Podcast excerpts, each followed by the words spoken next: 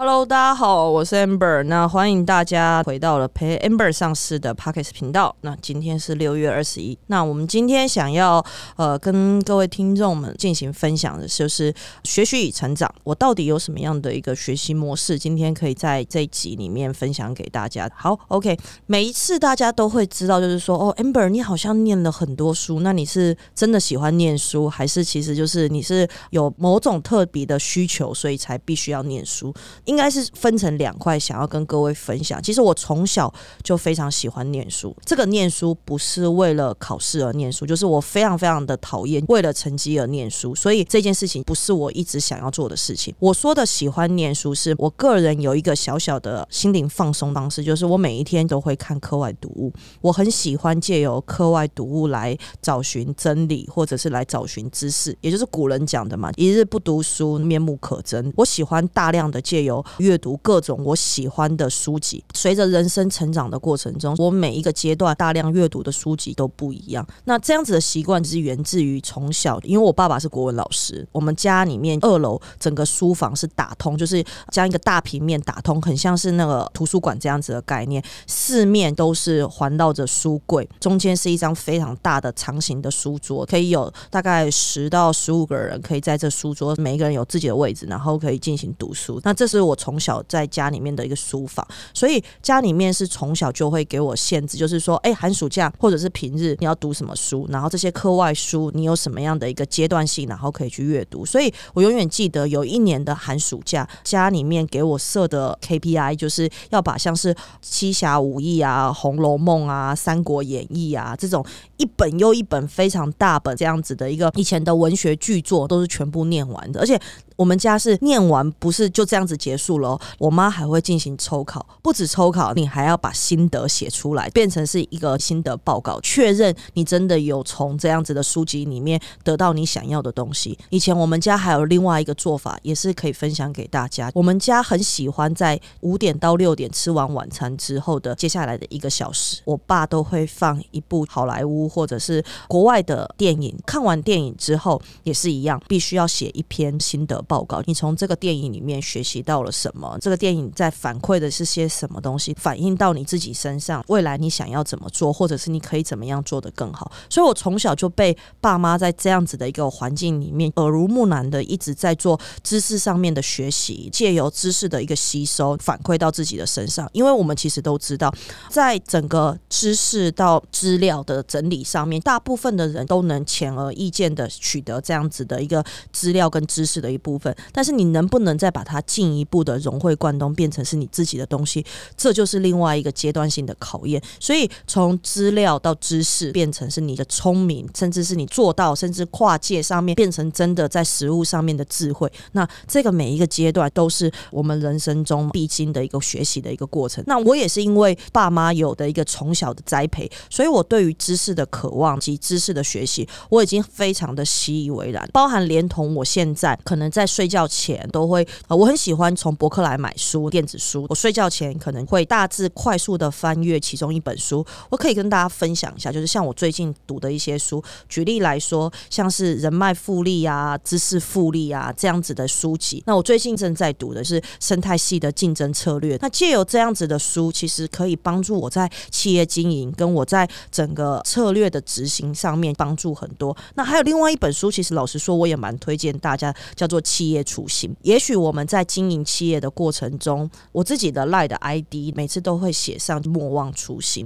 其实初心是最难维持下去的，尤其是随着你企业成长，随着你的人脉越来越多，随着你公司的资本额越来越多的时候，会不会有自我膨胀的情况？你的初心还在吗？当时你希望为这个世界做了，或者是社会做了些什么改变？你现在公司经营到现在，这些改变还有持续的在做吗？会不会因为辛苦你就不做了？那？所以这些书籍某种程度可以帮助我们增加我们的知识量，帮助我们在未来决策的时候有更多的想法可以仅供参考之外，也在提醒我们自己，不断的、不断的让我们有一种反馈，可以让我们知道我们现在在哪个阶段，然后我们接下来要往什么样的方向走。所以保持学习的一个心态是，不论你在从小读书出社会，像我后来接班创业这些东西，每一个过程中都是终身学习，甚至是学海无。无涯，就是没有停下来学习。我在读书阶段到创业阶段的时候，也想要跟各位分享我到底学了哪些东西。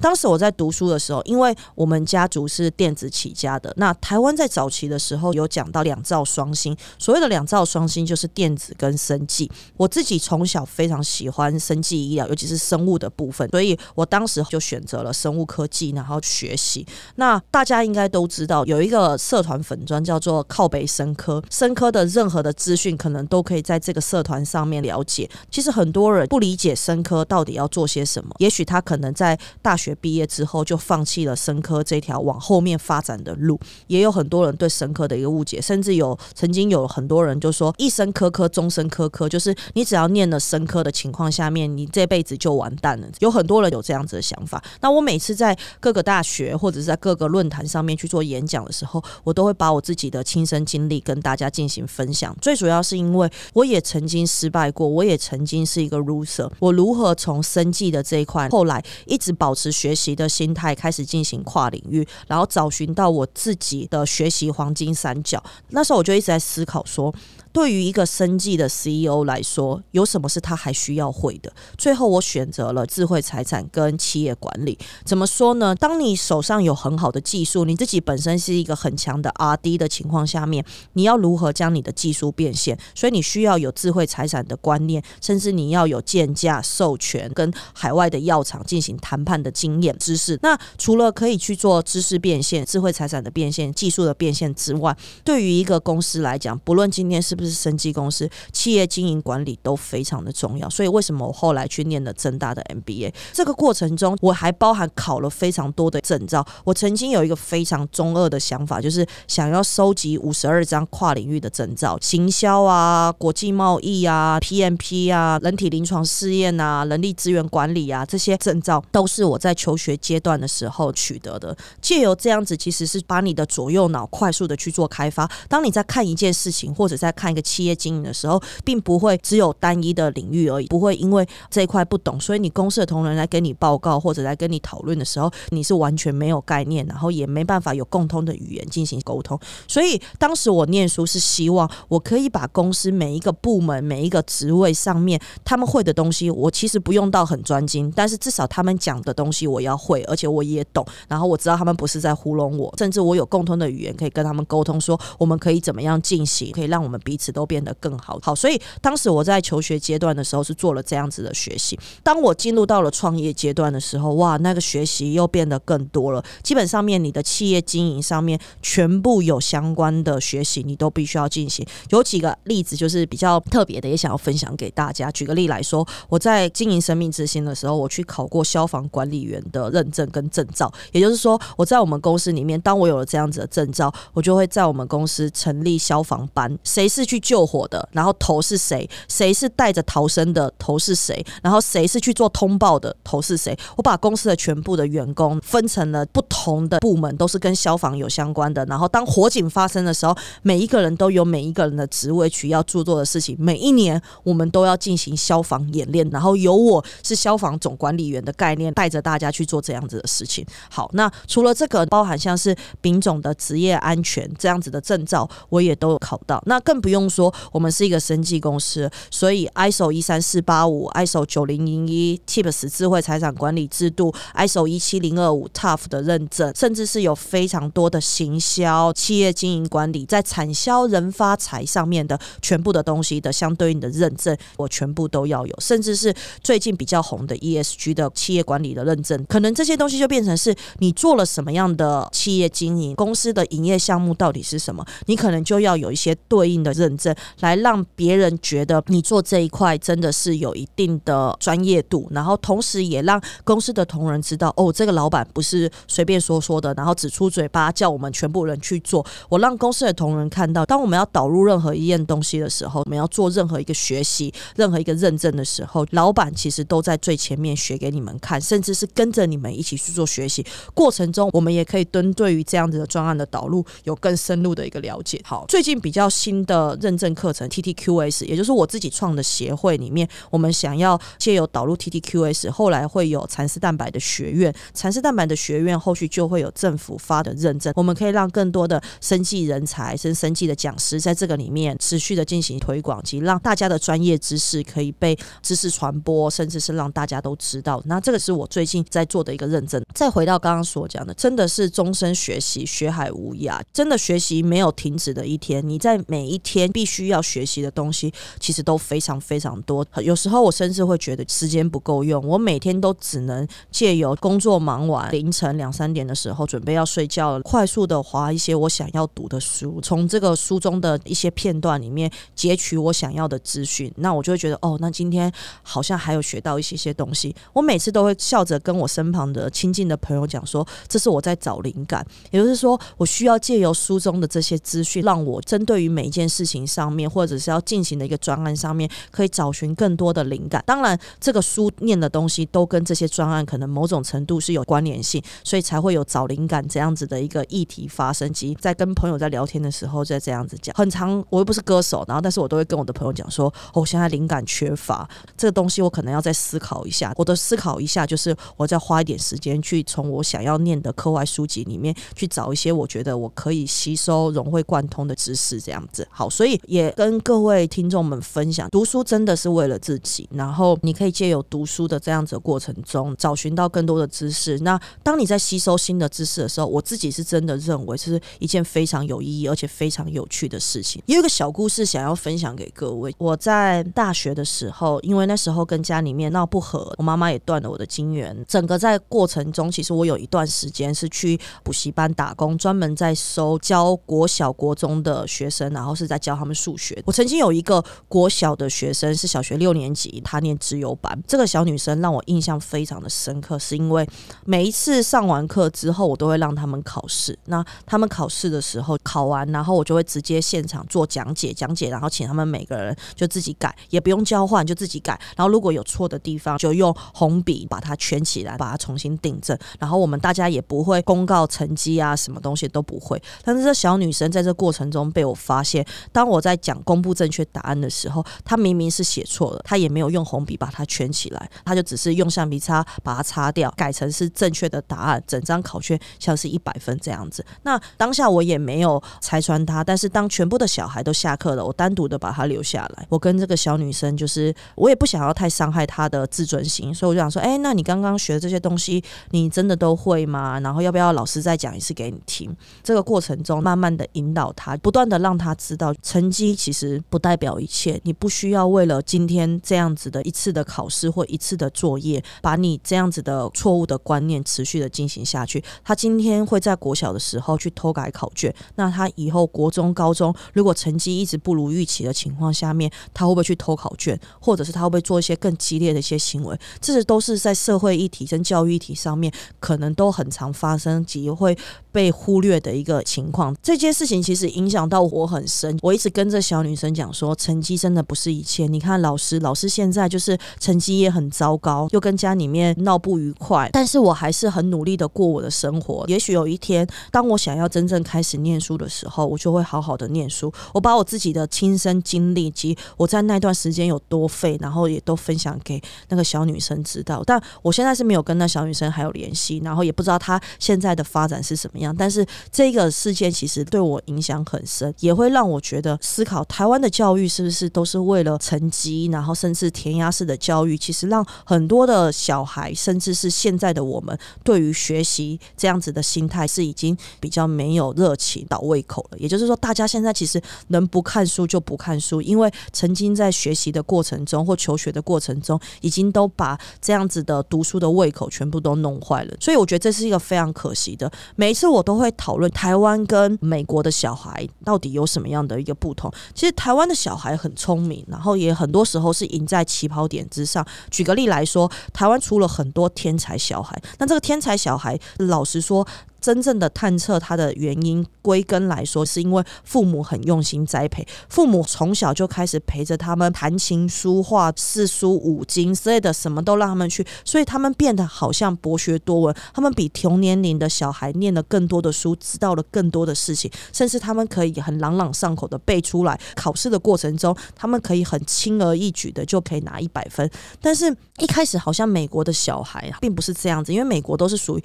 开放式教育，就是你想要学才去学，你要真的要学的话，你自己就要去找答案。所以在可能大学之前吧，台湾的小孩其实都远远的胜过于欧美的小孩。但是到了大学之后呢，大学我们大家都知道是一个开放式的教育，学习变成你自己的事情，不会再有班导师拿着藤条在你旁边跟着你就说：“哦，amber，你这个没有考一百分，你怎么会错这一分呢？”什么之类的，不会再有人一直在你的背后一直盯着你念书的情况下面，台湾的小小孩突然就瞬间的掉下来了。整个在跟欧美的小孩比起来，欧美的小孩在大学的时候，他们可能到下午三点放学之后，可能就会自己上图书馆，结合一起去做专题报告，甚至是一起可能去企业里面进行参访、拜访人，然后询问他们想要找到的答案，在一次课堂上面报告，或者把这些东西变成是一份论文，然后进行公开这样子。那台湾的小孩可能因为在读书的过程中，前面已经被压迫了非常多，所以当他到大学的时候，他就是只想要放松，开始跑趴，然后大家一起出去玩、夜冲这些之类的。不是说欧美的小孩没有这些东西，他们也都有，但是在整个学习的思考及学习的心态上面是完全不一样的。所以为什么从大学是一个很明显的分水岭？欧美的小孩从高中到大学中间会有一个 gap year，那所谓的 gap year 就是说，呃，你在高中的时候，你已经发现你其实不太适合念书，或者是你还没有想好你自己为什么要念书的时候，会有一年的时间让你可能先去业界工作，或者让你出去游山玩水。就是你不要急着去往大学去走，因为当你还不知道自己为何要念书的时候，你找不到那个念书的动力的时候，你先不要浪费时间去念书，你应该去看看世界。所以有很多的欧美的学生在高中毕业的时候，他们都进行 get year 这样子的一个形式，开始在找寻。那当他们真的去历练过了，然后也知知道自己为什么要念书的时候，当他们再回来在大学的时候，他们就会念得非常的好，而且他们很清楚的知道自己为什么要念书的时候，他们会愿意投入大量的心力，非常专心的去做相对应的钻研。这个再反过来，在我自己身上，我也是这样子。我在第一个学位的时候，在中国一念书的时候，非常非常的废。大家在前面几期应该都知道。那在这过程中，其实我也没有想要念书，是因为我从小被我家里面压迫读书这件事情，已经让我觉得我实在非常的讨厌为了考试而读书，为了成绩而读书。我一直觉得成绩不是一切，成绩也不能衡量你这个人的价值，更不会因为我一次没考好，我这个人就是一个很失败的人，也不会因为我大学念的是什么私立学校，我就是一个很失败的人。其实人生很长啊，学海无涯，就连郭台铭都到五六十岁的时候可以获得到荣誉博士这样子的东西，应该是说你可以持续持续的成长。当你知道你自己为什么要念书的时候，你才真的去念。这个过程中是非常有意义的一件事情。当时我在大学的时候，这四年我唯一做对的一件事情就是认真打篮球。那后来我的身体不能再打篮球的时候，我认真的思考，那我到底还可以做些什么事情？就是哦，我只剩下这颗脑袋了。好，当我开始想清楚说，amber，我们我们要好好来念书的时候，我真的是好好来念书，所以才会开始后面非常快速，在六年的时间做了这么多的一个跨领域的部分。那你一定问我说啊，那接下来还有没有什么东西是我想要念的？是有的。当我在于技术研发，对于智慧财产的布局、建价授权，到整个企业经营管理，下一个我想要往人体的临床方面去走，也就是我想要读完医生的学位。那借由当我有临床的资历、医生的学位，然后甚至我有技术研发的东西的时候，我可以开发更多符合病患、符合消费者需求痛点的医疗器材的产品。不是说我们现在开发的不好，是因为我们是技术人员，我们每次都是跟医生配合。但是医生顾问有时候他们可能没有技术开发及产品开发的经验，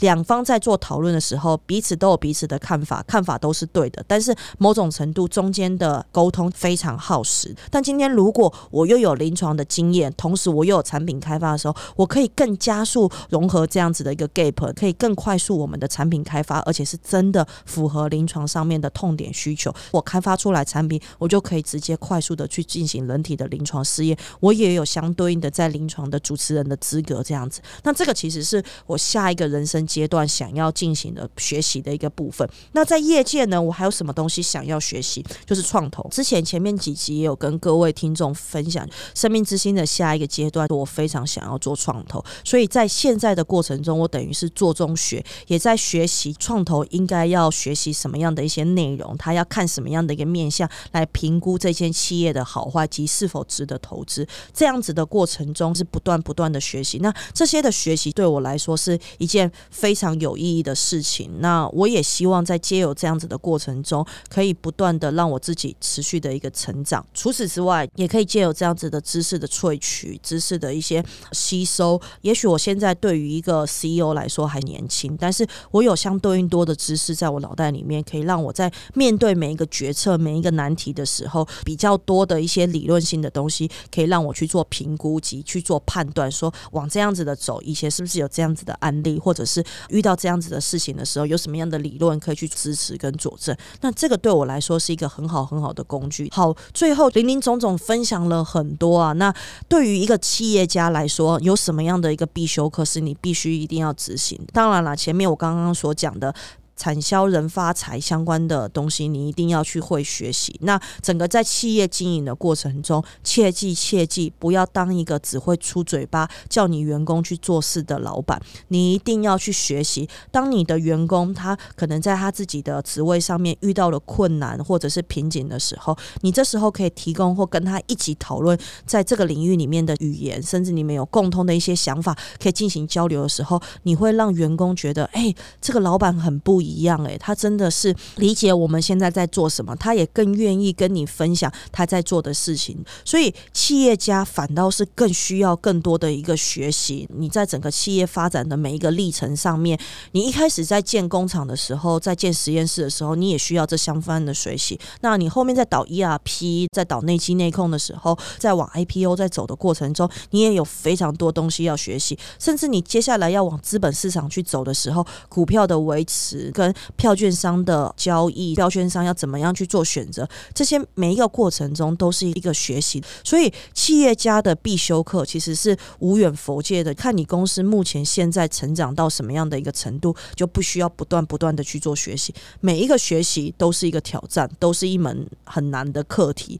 但是，我们每次都笑称说，一个企业家、创业者十八般武艺都要会。遇到了问题就去解决它，去学习，在挫败的过程中。中去思考，你还有什么东西可以去吸收，然后改善。下一次在面对的时候，你可以做得更好。好，OK，今天在这一集的学习与成长的 Podcast 的集数里面呢，就是我们想要跟各位分享，真的要终身学习，而且要一直保持渴望知识及一个想要学习的一个心态，这个非常非常重要，并不要因为你自己在企业经营的过程中非常疲惫，你就不开始学习了，或者是你就舍弃掉学习的时间。这个其实都是错误的。你必须要给自己某一段的时间、某一个空间，是可以让你自己专注在从书本上面跟你的企业经营上面的相关的知识书籍或者是工具书上面来萃取你可以使用的一些知识。那这件事情其实非常非常值得各位进行做。好，那今天的分享大概就是这样子的。那